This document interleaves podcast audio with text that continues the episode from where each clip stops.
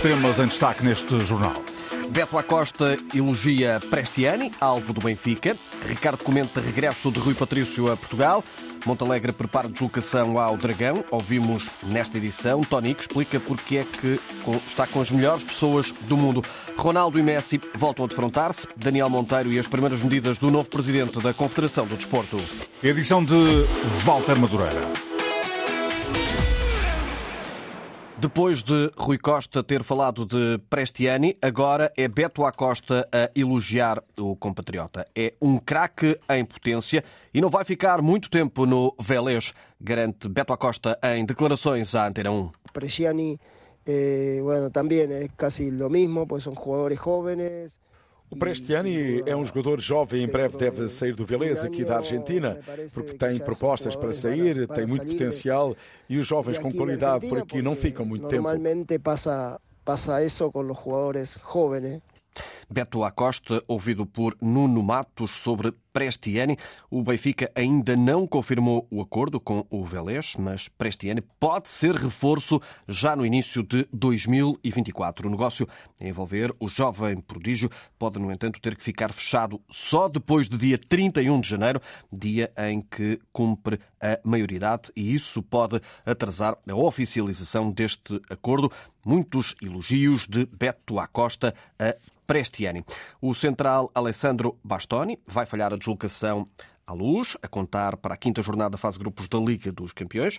A notícia foi adiantada pela Sky Sport Itália, que revela que, após a realização de exames médicos, hoje ficou confirmada a lesão no gêmeo da perna direita, contraída ao serviço da seleção italiana. Desta forma, o internacional italiano, que é habitual titular no Inter, é baixa para os jogos não só com o Benfica, mas também frente à Juventus. O italiano junta-se assim a Pavard na lista de lesionados. Morita foi titular na seleção japonesa no jogo com a Síria relativo à qualificação na zona asiática. O Japão venceu por 5 bolas a 0. Ainda na atualidade leonina, Jenny Catamo tem acordo para prolongar o vínculo até 2029, com uma revisão salarial e uma cláusula que vai subir para os 60 milhões de euros.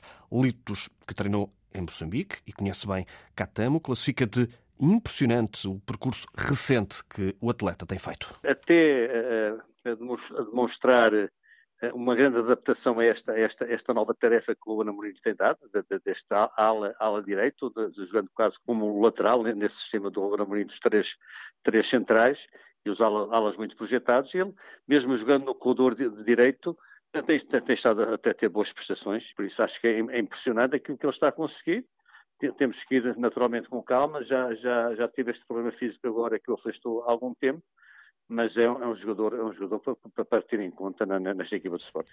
Ao jornalista Nuno Matos, Litos conta como conheceu Catam, tinha na altura o jogador ainda 16 anos, mas que na altura entendeu que ele devia rodar mais um ano. Mesmo com 16 anos e nessa digressão que o Black Bulls, a equipa moçambicana, fez, fez aqui por Portugal, ele com certeza já ia demonstrando a, a sua qualidade a forma como jogava, a criatividade que tinha, até a forma como finalizava, porque era de facto um miúdo já com, com, com uma, uma, grande potência no, no, no, remate, mas naquela altura eu achei que não, que não iria haver o espaço uh, ideal para, para, para, para, ele ir evoluindo, ia ter muito pouco espaço para, para competir, e que, que eu achei, e, e, acho que fiz bem na altura, que ele continuasse na, na, na, na Black Bulls a evoluir.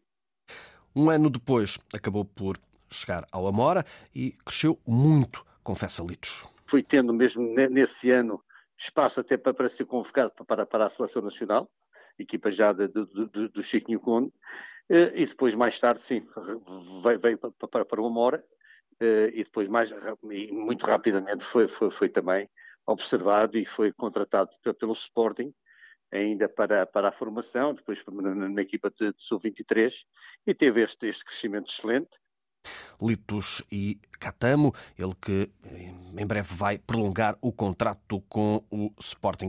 Já foi notícia o possível regresso de Rui Patrício ao futebol português e ao Sporting. Ora, Ricardo, antigo guarda-redes dos Leões e atual técnico na seleção A de Portugal, diz que um regresso de um jogador da qualidade de Patrício é sempre bom para o futebol nacional. O Rui é uma mais-valia sempre para o futebol português. Esteja onde estiver, ele, Diogo, o Sá, falando dos guarda-redes e outros, Uh, são sempre uma mais-valia porque onde quer que estejam uh, dignificam ao máximo o futebol português.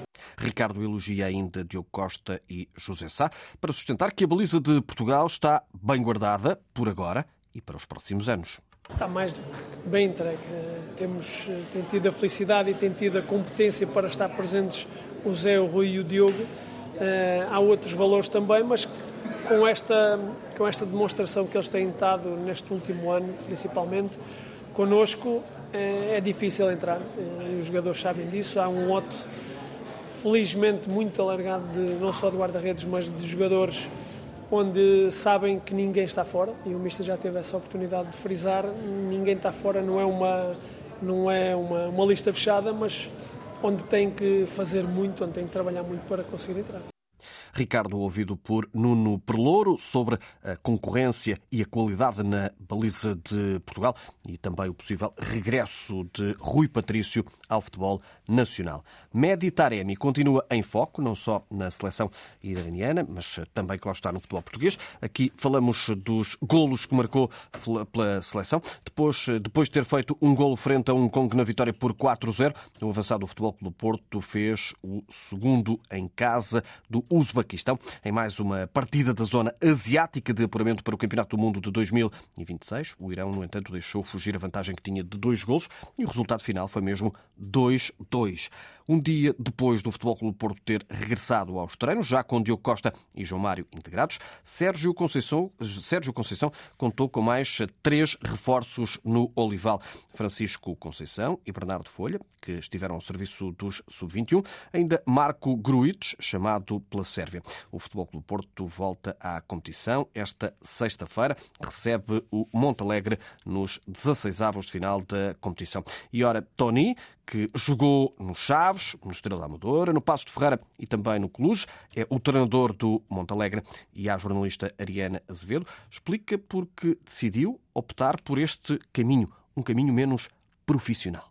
Quando vim para a terra do meu pai, o Montalegre, chamaram-me de maluco porque estava na alta competição, mas abracei esse projeto do fundo do coração é uma questão familiar também, estar perto dos meus pais por questões de saúde e do meu filho. Não tem sido fácil, é verdade, é uma adaptação a uma realidade diferente para mim, mas as pessoas têm feito tudo para que me sinta bem, me sinta em casa e isso é que é de louvar. Eh, não é o melhor clube do mundo, é verdade, mas eh, são as melhores pessoas do mundo porque tentam fazer tripas e coração para nos dar as melhores condições do mundo.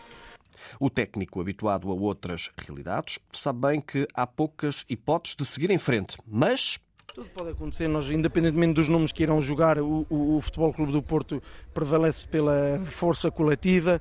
Uh, nós sabemos que ele uh, vem a Parais, vem jogadores que vão à seleção, depois já há um jogo importante da Liga dos Campeões.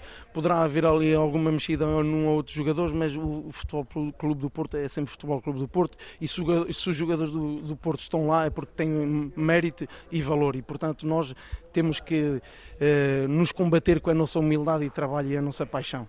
Para chegar a esta fase, o Montalegre já passou por muito, diz o treinador, e agora há que deixar tudo em campo jogamos já Montalegre, jogamos com alma, com paixão, com, com crença, com, com coragem e isso nós precisamos, vivemos, vivemos longe de tudo e longe de todos, somos pequeninos, para nós é um prémio, é, é verdade, mas custou-nos muito, saiu-nos muito da pele. Posso dizer que se calhar é, é uma imagem um bocado fora do contexto, mas suamos muito o sangue para chegar onde chegamos.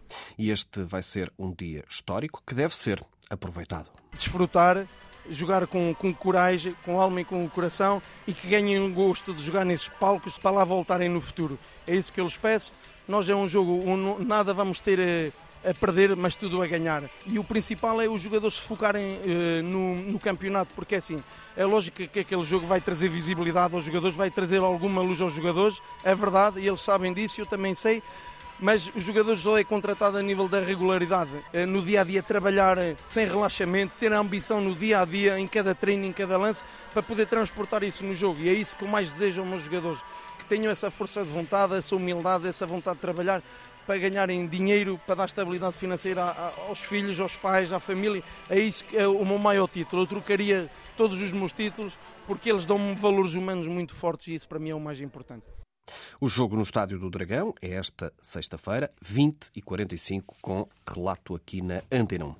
Pedro Moreira é o novo treinador do Casa Pia. O antigo técnico do Torriense foi hoje oficialmente confirmado na formação Lisboeta e deixou uma curta mensagem aos adeptos de apenas 3 segundos. Deixo uma mensagem para os nossos adeptos. Conto convosco para voarmos juntos. Pedro Moreira vai encontrar o Casa Pia no 15º lugar do campeonato com apenas 10 pontos em 11 jornadas. Os sub-21 de Portugal fecharam a fase de grupos da qualificação para o Europeu, hoje com um triunfo frente à Chequia, 2-0 em Leiria, a garantir a liderança com 9 pontos em 9 possíveis, seguindo-se agora a ronda de elite antes da prova que se realiza em 2024. A seleção de sub-20 perdeu hoje com a Itália 2-1 em jogo da sexta jornada da Elite League, uma competição que junta oito seleções europeias desta categoria. É já amanhã que a equipa feminina, feminina, do Benfica volta a jogar para a Liga dos Campeões. Depois da derrota frente ao Barcelona, as águias recebem o Rosenborg da Suécia. Uma equipa já analisada pela treinadora Filipa Patão, que diz que este adversário é mais defensivo, mas igualmente competente no ataque. Não deixa de ter as suas valências ofensivas, não deixa de ser uma equipa eh, perigosa na transição, uma equipa que, que quando consegue algum espaço uh, consegue ferir o adversário. Portanto, mais uma vez, vamos ter que estar no nosso melhor para, para conseguir um, um, um bom resultado, mas acima de tudo para continuarmos a mostrar que o Benfica está a evoluir nesta competição. As declarações de Filipa Patão, a treinadora do Benfica. Agora, no futebol internacional, afinal, ainda pode existir mais um clássico Cristiano Ronaldo versus Messi. O Inter de Miami de Messi, o Al Nassr de Luís Castro, Cristiano Ronaldo e Otávio e ainda o Al Hilal de Jorge Jesus e Rubén Neves vão participar num torneio na capital saudita. Ainda não há datas oficiais para a realização deste encontro. Sabe-se apenas que se irão realizar em fevereiro sendo que serão jogados num formato de liga. A imprensa italiana avança que, afinal, Rafael Leão pode não recuperar a tempo de defrontar o Borussia de Dortmund na Liga dos Campeões no próximo dia 28, pois a recuperação do avançado do AC Milan não foi tão rápida como inicialmente prevista.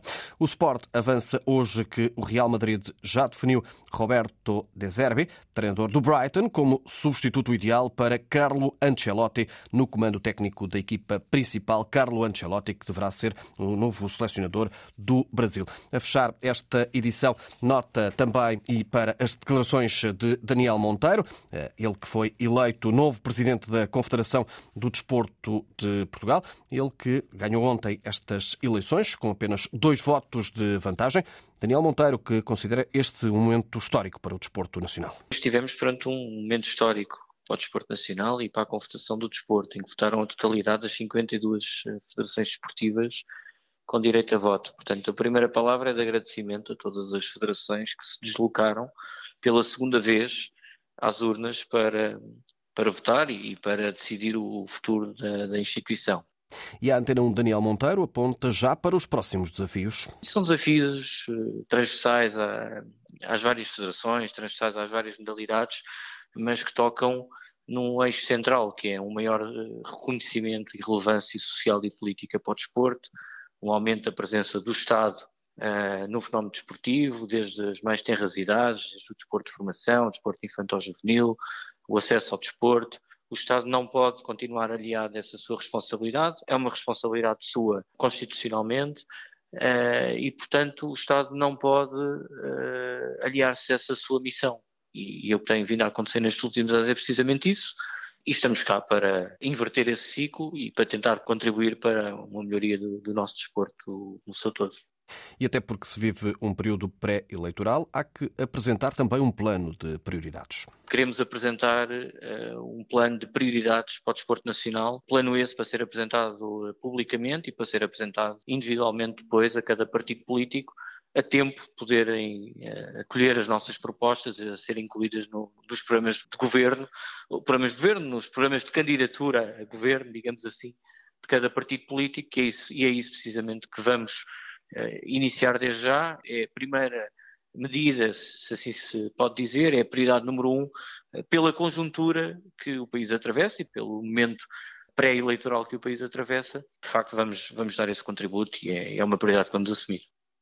Declarações de Daniel Monteiro à Antena 1, um dia depois de ter sido eleito na Confederação do Desporto. Fecho com os resultados nesta altura do handball, das eh, equipas portuguesas que eh, participam na eh, Liga Europeia. Quarta jornada da fase de grupos. O Benfica está a perder nesta altura por 27-21, frente ao Necar.